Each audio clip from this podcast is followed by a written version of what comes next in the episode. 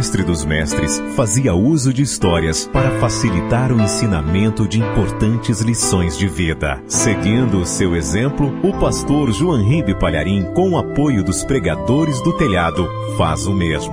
Agora, pare tudo o que estiver fazendo, abra o seu coração e acompanhe uma das ilustrações do Reino de Deus. Um navio de carga atravessava o oceano e ele tinha um nome muito curioso: Tabernáculo. E a carga daquele navio era uma carga viva. Centenas e centenas de gaiolas com milhares de pássaros que tinham que ser alimentados durante a viagem, que recebiam água potável o tempo todo, que recebiam os cuidados da tripulação.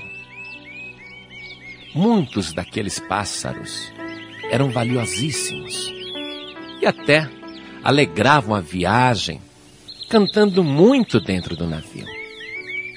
E a tripulação fazia aquele trabalho com satisfação.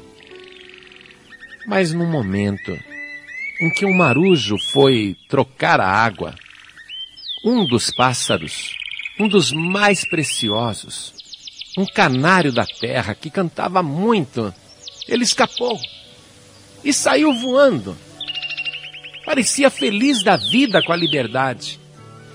O marinheiro ainda tentou pegá-lo, mas o pássaro foi tão rápido e ele saiu voando, voando, voando, se distanciando do navio, e todos os tripulantes olhando. E o pássaro parecia muito feliz com a liberdade. Finalmente estava livre daquele lugar. E voou, voou, voou, voou, voou, até desaparecer. A viagem prosseguiu o navio continuava no oceano, este navio chamado Tabernáculo, quando de repente todos os marinheiros viram aquele passarinho fujão voltando. Voltando, e olha só que interessante, ele veio e pousou exatamente sobre a sua gaiola e ficou ali, ofegante, cansado sedento, esperando que alguém o apanhasse e o colocasse de volta na gaiola. O que o marujo fez com a maior tranquilidade.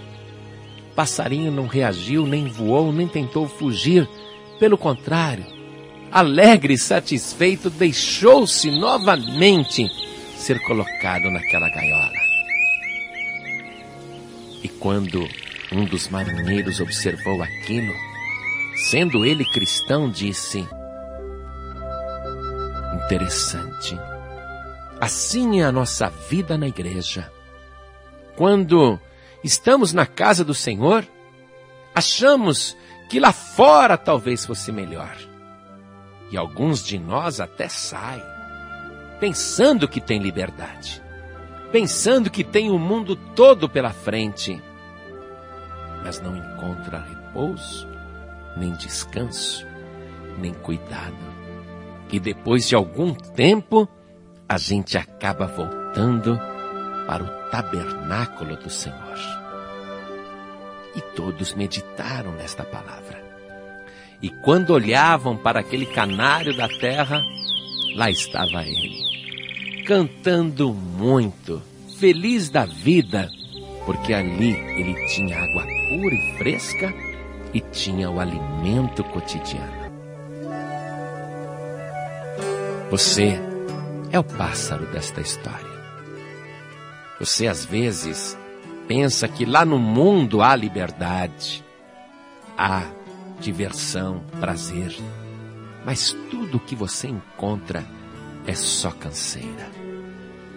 Jesus Cristo quer você no seu tabernáculo para te dar a água da vida e o pão vivo que desceu do céu. Quando você está na casa do Senhor, você é cuidado, cuidada pelas tripulações de Deus, pelos servos do Senhor, desde o pastor até os cooperadores. Todos trabalham para te servir. E o que é melhor de tudo, o próprio Espírito Santo trabalha para cuidar da sua vida, da sua alma, do seu coração e da sua mente. Há um descanso para você na casa do Senhor, no tabernáculo de Deus. Veja só como o Salmo de número 84 se encaixa perfeitamente nessa ilustração. Veja que coisa incrível. O salmista escreveu: Quão amáveis são os teus tabernáculos, Senhor dos exércitos. A minha alma está anelante e desfalece pelos átrios do Senhor. O meu coração e a minha carne clamam pelo Deus vivo. Até o pardal encontrou casa e a andorinha ninho para si e para sua prole, junto dos teus altares, Senhor dos exércitos, Rei meu e Deus meu. Bem-aventurados os que habitam em tua casa, louvar-te-ão continuamente.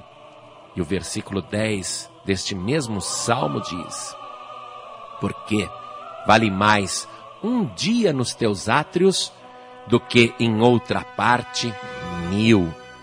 Preferiria estar à porta da casa do meu Deus a habitar nas tendas da impiedade, porque o Senhor Deus é um sol e escudo. O Senhor dará graça e glória, não negará bem algum aos que andam na retidão. Senhor dos exércitos, bem-aventurado o homem e a mulher que em ti põe a sua confiança.